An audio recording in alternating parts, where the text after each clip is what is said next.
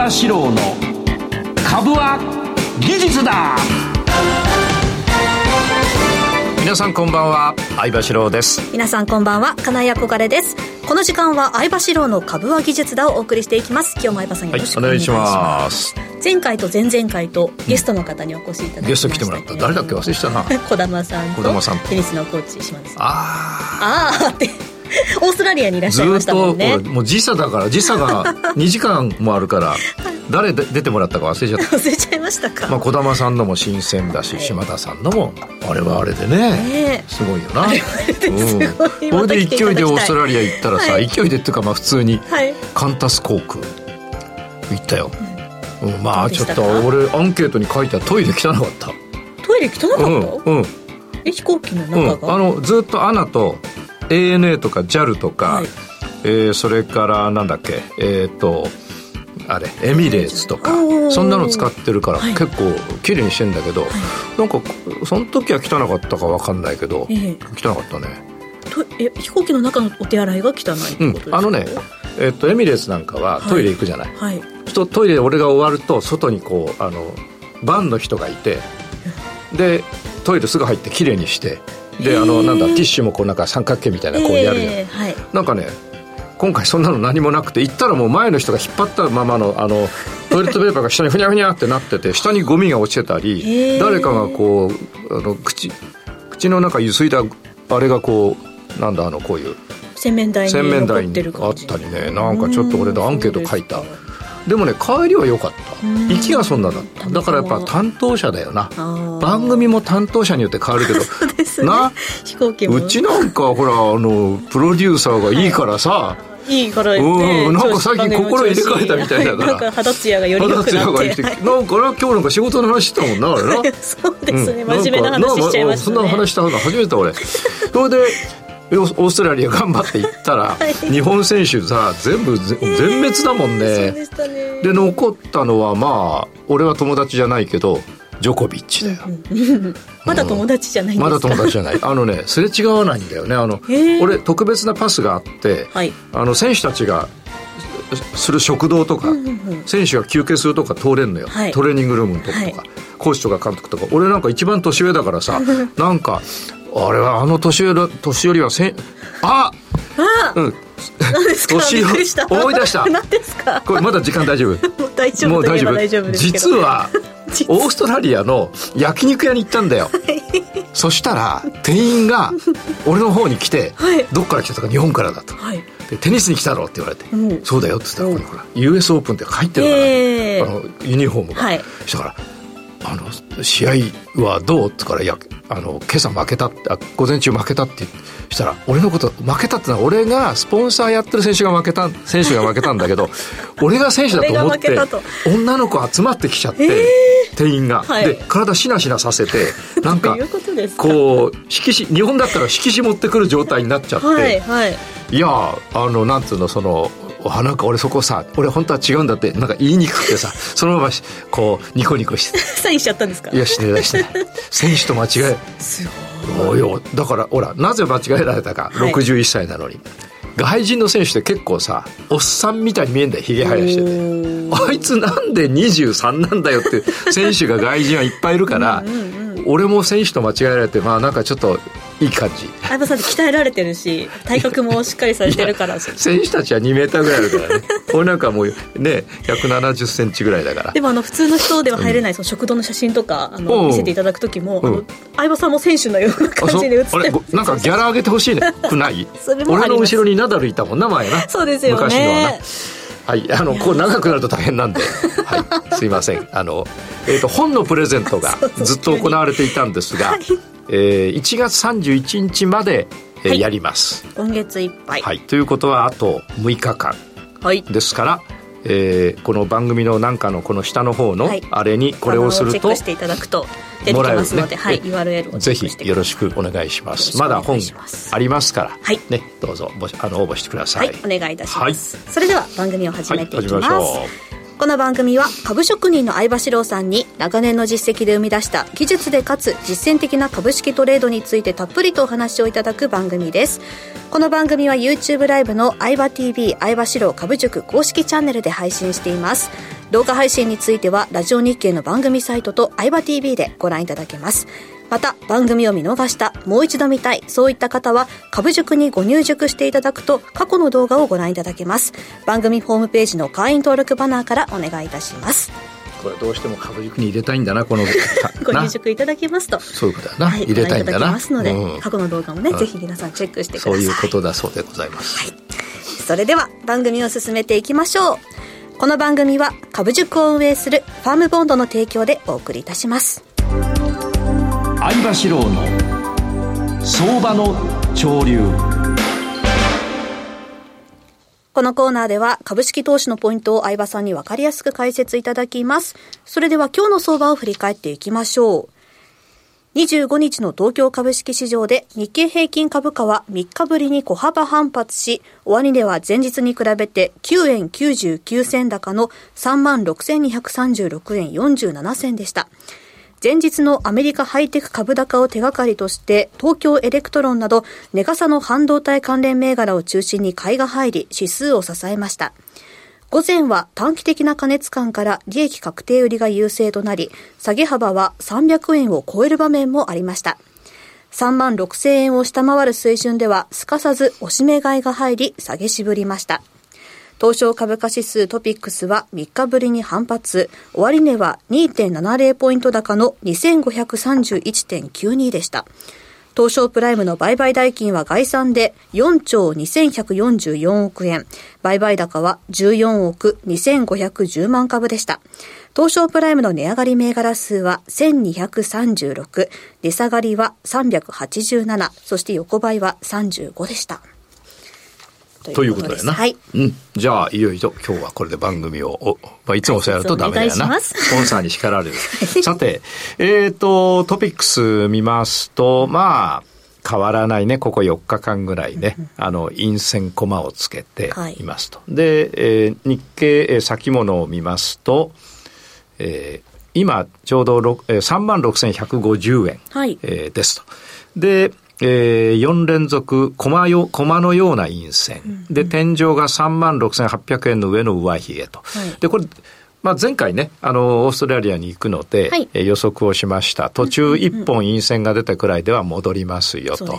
でね、戻って、その後2、3本陰線が出てくると下がるかもしれないなっていうのはちょうど今日だよ。まあ、途中2本陰線入ったけど、まあ、これは誤差だよな。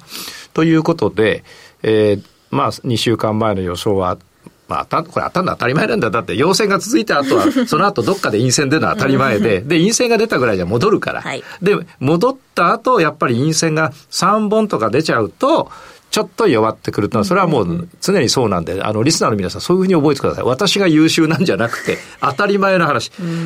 あの、ずっと晴れてますと。はい、そのうち曇りが来ますからと。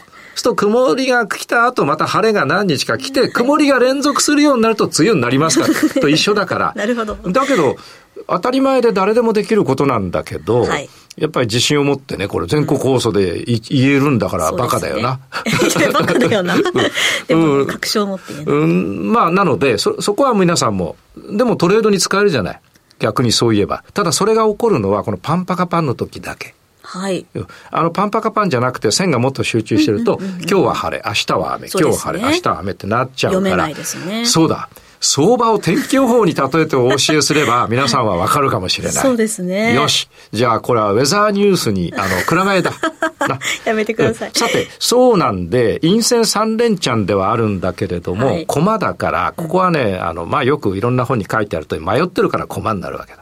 はい、ほとんど株あの動かないわけですから。で、これ考えられるのは、あの、一回戻るっていうのが一つ。はい、この上に今陰線4連チャンだけど、駒だからまあ、あれだよね。上に一回陽線で戻るのが一つ。はい、で、上に戻れば、その後、まあ、ある程度何日か続くでしょうと。すると3万7千になっちゃうんだけど、あの、一回これガクッとくると緑を割れてくるから、はい、緑を1、2本まあまあ本数は分かんないけど、緑を割れたら、青まで行かずに戻るはずだから、はい、次の買い、緑割ったら売りを入れて、次の下半身買うと、それは多分上がる。はい、ということ。青までとか紫まで下がるなんて大暴落だから。そうですね。これもなんか俺じゃなくても言えんだよな。だって紫まで絶対下がんないよってリスナーの皆さんも、あの、あこかちゃんも言えるし、多分、まあ、あの、なんだあれ、スプレディサー言えないかもしれないけど、でも、皆さんね、これ本当に考え方なんですが、今の日経先物の状態で紫まで下がる、一発で下がることは絶対ありえないので、そうすると、あの、選択肢はもう限られてます。で、今これ手出さない方がいいどっちかわかんないから。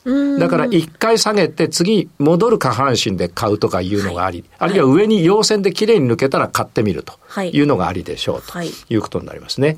それからクルード、あの、これ前回、今クルード実はほら見てよ。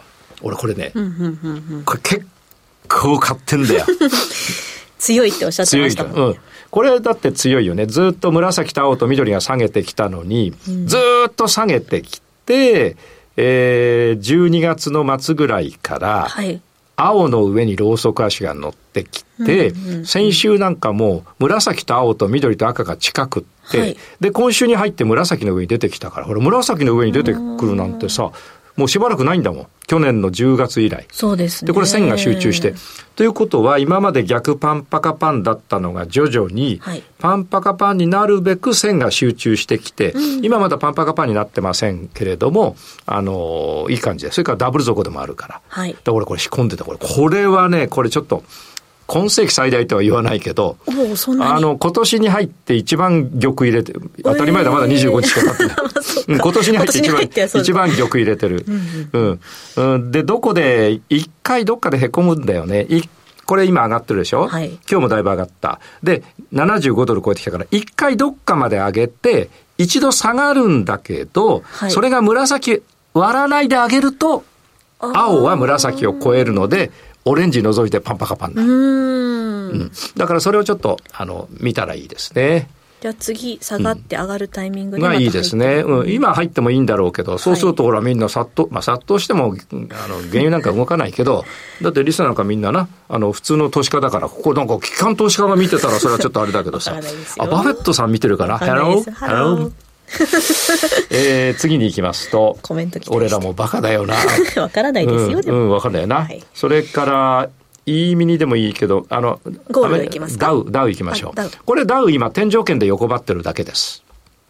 で、横ばってるとどうなるかっていうと、はい、これ青を見てく青がもう横ばってるでしょ？はい、天井圏で横ばってるので、今売ったり買ったりすると、買うと下がっちゃう。で、売ると上がっちゃう。つまり、繰り返しだから日々の。はい、要するに天気が晴れたり曇ったり晴れたり曇ったりしてるわけだから、上に抜けるとこれ晴れが続く。で、下に抜けると、そうね、一回これ青割って、天井が揃ってまた下がるんだから、もう一回どっかで上がるから、次、逆下半身が出て売りを入れて、はい、陽線が出たら切るけどまだ買わないで、次の下半身で買って、その上げがどこまでいくか。で、今の天井までいかなければ、一旦紫近くまで下げる。ああ、結構下がる、ね、ということでしょう。まあ、その多分当たるよ。えー、それから次は何だっけ、ゴールド？ゴールドね。はい。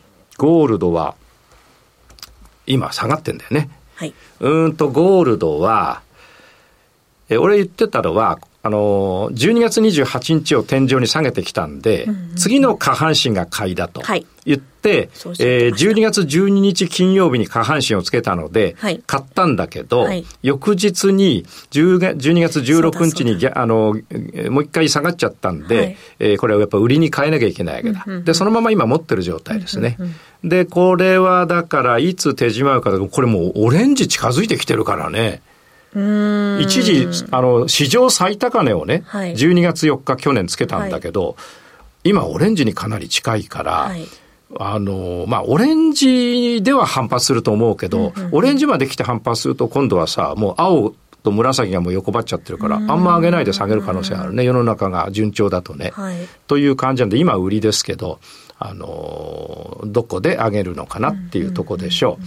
それから為替かな？はい。為替は、えー、久しぶりでドル円を行こうと思ってますが、あの、いろんな組み合わせ、まあ、銘柄って言っちゃえば、ドル円を銘柄というなら、あの、いろんな組み合わせが、実はこの番組で、えー、去年の末から言ってきたのは、ずっとこれドル円見てください。ずっとね、はい、えっ、と、去年の11月からずっと下げてたわけだ。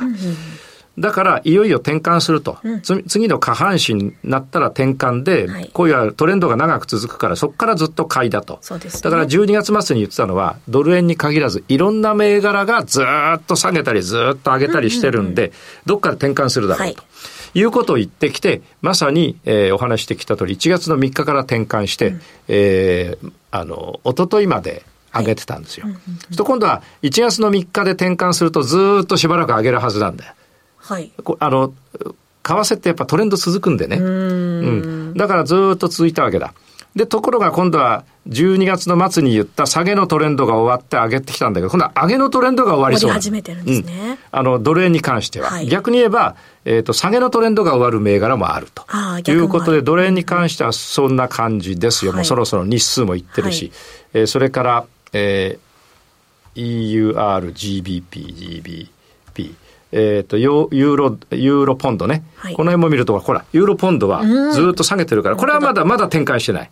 まだ展開してない。もうちょっと。結構いってますね。うん、次、下半身出て、緑超えてぐらい。はい、あのー、株軸に牧田さんっていうのは、下半、赤と緑を両方超えるとダブル下半身。はい、うん。それが実いつ起こったかと、12月22日に起こったんで、似たようなことが今度起これば、ユーロポンドは上がっていくということになるわけ。はい。うん。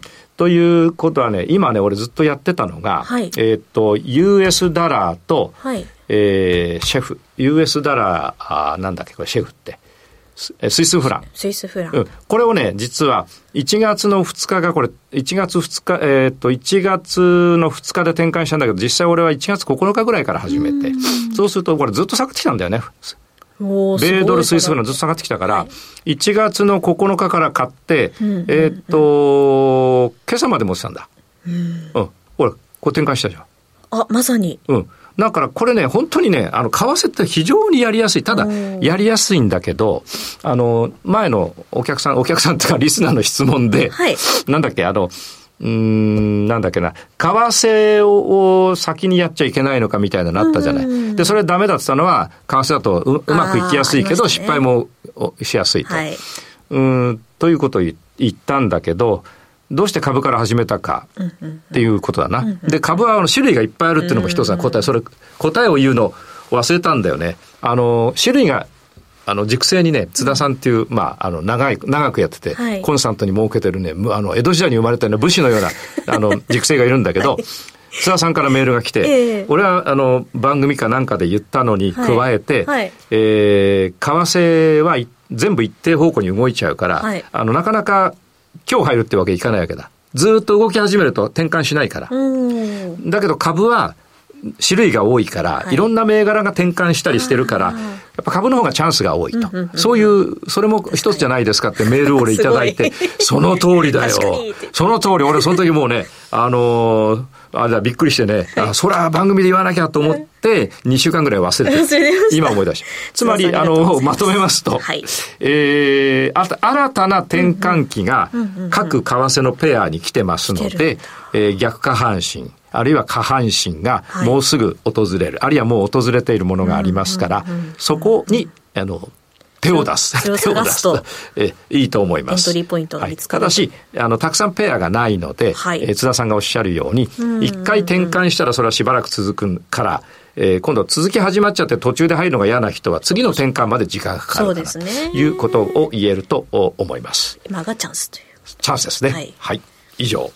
はい、わかりました。はい、以上、相場志郎の相場の潮流でした。はい。株は技術だ。投資の提言。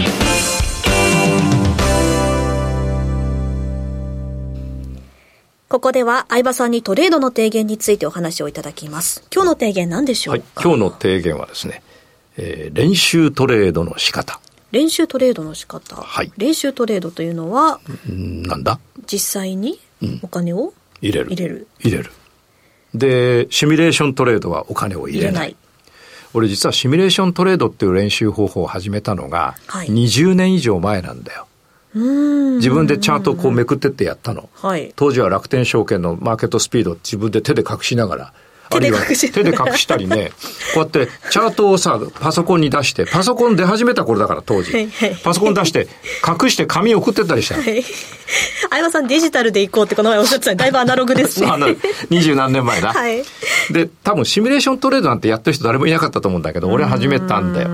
で、とことん練習しましたら、はい、最近はいろんな証券会社で、はい、あの、シミュレーショントレードが実際にできるように、なソフトをいっぱい出してますね。で、それはシミュレーションのトレードなんだけど、はい、練習トレードっていうのは、実際にシミュレーショントレードしたり、アイバリューをいろいろ勉強したり、はい、えー、研究したりして、えー、ある程度こうできるようになった人が、えー、実際にですね、えー、お金を使って売ったり買ったりしていくのを、はトレードっていうんだけど、はい、実際の売買なんだけど、いきなり実際の売買を1000株とか5000株でやると、仮に5000株やったら、5000株の、5000株、まあ4000円ぐらいの銘柄を5000株やったらさ、はい、結構なお金もかかるし、うん、2000万ぐらいかかるし、うん、えー、負けなんか1日2日でね、4、50万やられちゃうから、うん、やっぱりそういうのいけなくって、はい、やっぱり100株で、はい、値動きがあまりないやつを、はい、少ないやつを100株単位で、あれどっかでやってたおっさんがいたよな。島田さんですか？島田さん。